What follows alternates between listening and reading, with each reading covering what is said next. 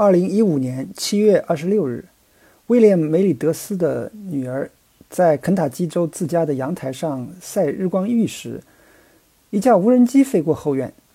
女儿冲进家里去告诉梅里德斯，他马上冲了出来。无人机呼啸而过，但很快又回来了。按照梅里德斯后来的说法，当他用猎枪把它打下来的时候，这个无人机正盘旋在他的头顶。这架价值一千五百美元的无人机坠毁在附近。梅里德斯认为他向他开枪是正当的，因为无人机侵犯了他的财产。我没有在马路对面开枪，我也没有穿过邻居的篱笆开枪，我是直接向空中开的枪。当地警察持不同的观点，他们逮捕了梅里德斯，让他在监狱里待了一晚。获释以后，他定制了一批 T 恤，上面印了一个在十字准星中的无人机。和一句口号：“我们人民已经受够了。”古代英国有一句拉丁文的物权准则，翻译过来的意思是：谁拥有土地，谁就拥有这块地以上的天堂和以下的地狱。一七六五年，威廉·布莱克斯通在他的《英国法释义》中引用了这个准则。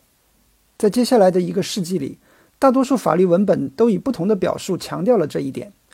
佛蒙特州一名法官在1888年的一项判决中写道：“法律规定这片土地，包括天空，都是他的，因此他有这个权利。”随着电报和电话的发明，法院将这个原则应用扩展到了信号传输线，后来也适用到了高架铁路线。1897年，伊利诺伊州最高法院裁定，大都会西区高架铁路公司非法将一条轨道从芝加哥的一条小巷。上方五米处跨过，这条小巷的主人获得了六万一千美元的赔偿，相当于今天的二百万美元。进入航空时代以后，这个物权准则的应用开始变得麻烦。在一次民航飞行中，飞机可能会经过数百处甚至数千处的房产上空，这算是非法入侵吗？如果是，有什么补救办法呢？在地面上，土地所有权有权驱逐入侵者。只要所采取的措施是合理的，但正如 UCLA 的法学院教授斯图尔特·班纳在2008年出版的《谁拥有天空》一书中所说的那样，任何人试图通过鸣枪示警来驱逐经过上空的飞机，很可能要被判刑。这个问题终于在1946年得到了解决，靠的是一些家禽的帮忙。托马斯·考斯比是一个养鸡的农民。他住在北卡罗来纳州的一个机场的旁边。第二次世界大战期间，美国军队租用了这个机场，扩建了跑道，修建了一座控制塔。战争期间，每天飞机一架接一架的起飞，噪音把母鸡们搅得焦躁不安，直到疯狂地扑倒在笼子上撞死。考斯比提起诉讼，声称军队剥夺了他的生计。这个案子传到了美国最高法院。从某种意义上说，最高法院开始对领空进行了划分。法院裁定，土地所有者只拥有可以够得着的高度以内的权利。那么无人机呢？如果一架无人机在某人院子上空五十米高处盘旋，这算是可以够得着的地方吗？如果不算，三十米高度怎么样？十米呢？如果这都不算，三米高度呢？从很小的时候开始。每个人都知道，或者自以为自己知道什么东西是自己的。但是，根据哥伦比亚大学法学院教授迈克尔·海勒和 UCLA 法学教授詹姆斯·萨尔兹曼的说法，所有权从来都不是简单的。他们观察到，这是一个社会工程的选择，是我们博弈得出的结论，而不是我们发现的事实。这两位学者在2020年出版了一本新书。我的所有权的潜规则如何控制我们的生活？当时，互联网上有一个叫“座椅门”的热搜事件，引起了人们的争论。一位名叫温迪·威廉姆斯的女士，乘坐美国航空公司的班机从新奥尔良飞往夏洛特。她坐在倒数第二排。飞行几分钟之后，她按了扶手上的按钮，把座椅向后靠。她后面的那个男士猛击她的座位作为回击。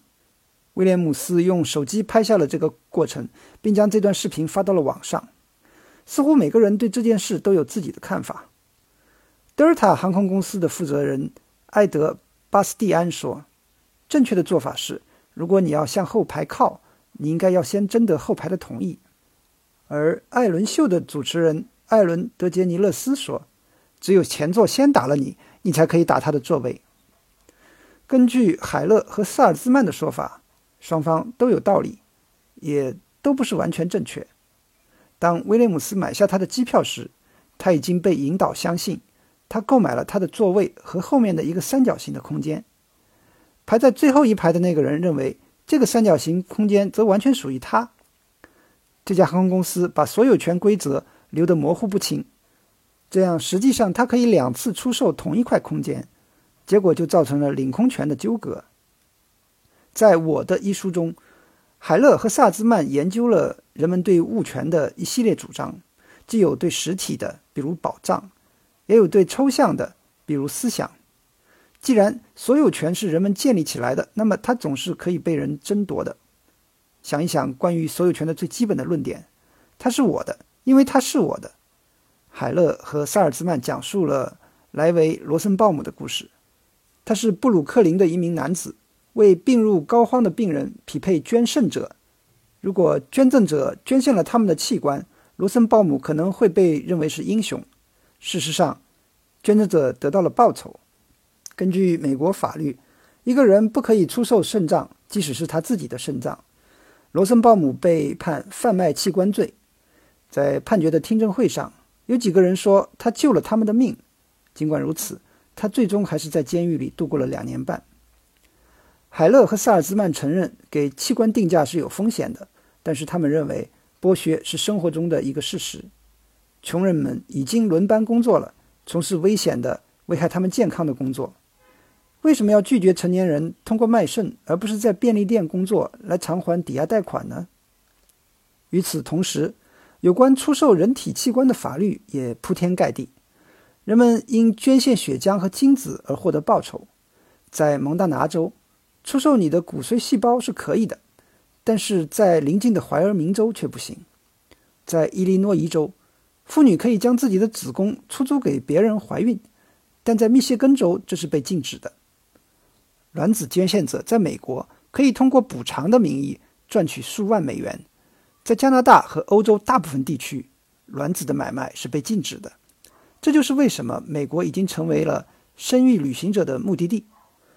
海勒和萨尔兹曼认为，人们似乎正在制定解剖学所有权的规则。关于所有权的另一种说法，有人说那是我的，是因为我先到的。海勒和萨尔兹曼指出，先到本身就是一种判断。这方面有许多令人深思的例子，比如白人大规模占用印第安人的土地。还有，有的排队网站雇佣无家可归者到国会听证室和最高法院去排队。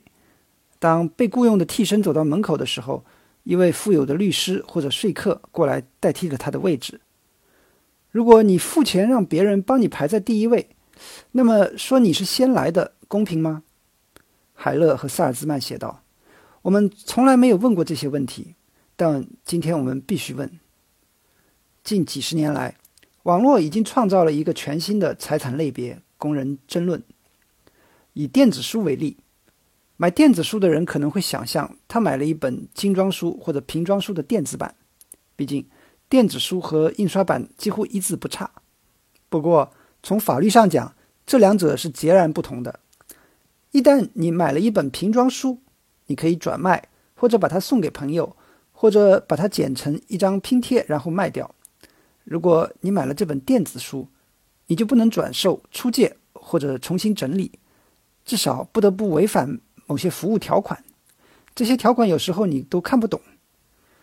二零零九年，亚马逊从购买者的 Kindle 中删除了《1984》和《动物农场》的副本。公司说这些书是从一家没有拥有版权的中介那里下载的。同样，由于与电影版权的所有者发生了纠纷。苹果公司也从客户的账户上撤下了客户已经购买的影片。随着越来越多的对象连接到网络，这种收回的可能性也越来越大。以 Revolve 为例，这家公司提供了一款智能家居路由器，可以用来为家庭的灯光、报警器和运动探测器编程。二零一四年，谷歌收购了 Revolve，两年后，它关闭了该公司，并停止了这个路由器的服务。尽管谷歌并没有真正进入人们的家中拿走这些设备，但他的做法达到了同样的效果，而这个做法是合法的，因为 Revolve 的业主曾经默许的确认了许可协议。毫无疑问，他们没有仔细的阅读这个协议。海勒和萨尔兹曼写道：“iTunes、Kindle 和 Revolve 的许可协议的做法大致相同，在一个从未有人读过、也很少有人能理解的网页上，对于你的所有权的限制被描述的极其详细。像谷歌和亚马逊这样的科技公司都希望这样。那些互联网巨头们都是所有权工程的大师。”到目前为止，如此多的在线领域已经被我们的电子霸主们占领了，以至于我们其他人都被沦为电子奴隶。为此，约书亚·菲尔菲尔德在2017年撰写了《拥有财产、隐私和新的数字农奴制》一书。菲尔菲尔德是华盛顿和里大学法学院的教授，他在书的开头提到了 WeVibe 的故事。这是标准创新公司销售的一系列性玩具。WeVibe 振动器通过一个手机 APP 工作，客户或者其伴侣可以通过手机管理这个设备。二零一六年，一批 WeVibe 的客户提起了集体诉讼，指控标准创新公司使用该应用程序提取个人数据。这些非常私密的数据揭示了振动器在什么时候、在什么强度，甚至在什么温度下工作。标准创新公司最终以三百七十五万美元的补偿和原告达成和解，但没有承认自己有过错。菲尔菲尔德写道：“我们身边的数字和智能设备数量众多，但其实我们并没有真正拥有或者控制它们。”《拥有》一书中充斥着类似诡异的技术的故事，包括诱骗人们高价购买机票的浏览器和用电器进行秘密通讯的电脑。在一个特别令人毛骨悚然的例子中，一个反对堕胎的组织使用了一种名为“移动地理围栏”的技术，跟踪进入堕胎诊所的妇女，并向他们的手机发送信息。菲尔菲尔德自己的手机被女儿下载的游戏劫持了，游戏霸占了手机的互联网连接，继续传播给其他客户。当然，与此同时，我们所有的设备、手机、笔记本电脑、平板电脑。甚至在某些情况下，性玩具和水表都会泄露我们的行动和购买行为。菲尔菲尔德观察到，所有者是要获取的数据来源，他自己试图屏蔽自己的数据，结果事与愿违，他变得更容易被跟踪。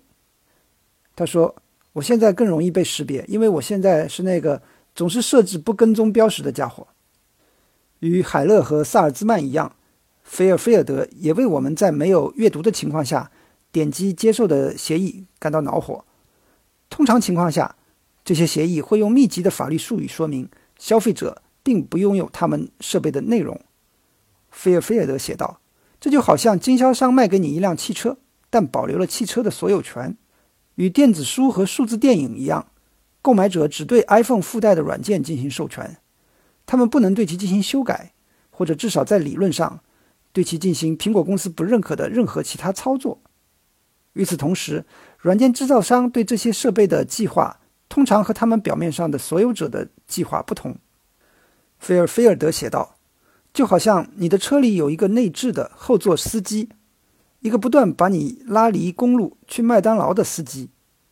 消费者可以拒绝同意他们拿到的许可协议，但如果没有安装的软件，大多数设备将无法运行。”况且还有许多协议，甚至不需要真正的协议。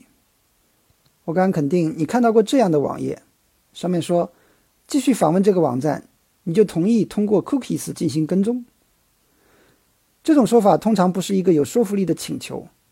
让我们换个场景再试试这种说法。亲爱的读者，读了这本书，你已经同意把你所有的钱都给我了。是的，这样的请求在线下没有用。但他在互联网上屡试不爽。为什么苹果可以控制你手机里的软件，而通用却不能控制你车里的引擎？菲尔菲尔德认为，这是因为法律体系在决定什么样的规则适用于数字商品时遇到了困难。他引用了美国第九巡回上诉法院判决的两个案件，在 UMG 唱片公司诉奥古斯托一案中，法官裁定二手音乐 CD 可以在 eBay 上转售；而第二个案件是福诺诉 Autodesk 公司，由同一个法官小组在同一天做出的裁决，裁定二手软件 CD 不得在 eBay 上转售。还有一个案件。MAI 系统公司诉皮克电脑公司案，也是由第九巡回法庭裁定，一家电脑维修公司将定制软件从电脑的存储盘复制到其移动存储器中，就被判侵犯了版权。如果不将软件复制到移动硬盘上，就无法修复电脑。因此，这项裁决可能会使这个国家所有独立的电脑维修店停业。为了防止这种情况发生，国会不得不介入。他通过了一项法律，部分的推翻了这项裁决。在一本新书《失控的技术》中，菲尔菲尔德认为这个问题并不是与生俱来的。判例法可以跟上摩尔定律，立法者和法院只需要学会另辟蹊径。他建议说，在我们把法律看作规则时，我们也必须认识到它是指导规范变革的一种方式。在菲尔菲尔德的笔下，大大小小的科技公司都贪婪而且有操纵欲。很明显，他希望用自己的书来刺激人们。他要号召全世界的数字农奴们团结起来。除了区块链，你们没有什么可以失去的。他警告说，在不久的将来，谷歌可能会有权决定关闭你的自动驾驶汽车或者心脏起搏器。如果我们不收回我们的所有权，我们在使用我们的智能设备。我们的房子、我们的汽车，甚至植入我们体内的智能装备的时候，纯粹是在仰赖于他人的鼻息。菲尔菲尔德的观点确实有说服力，但他是否可行是另一回事。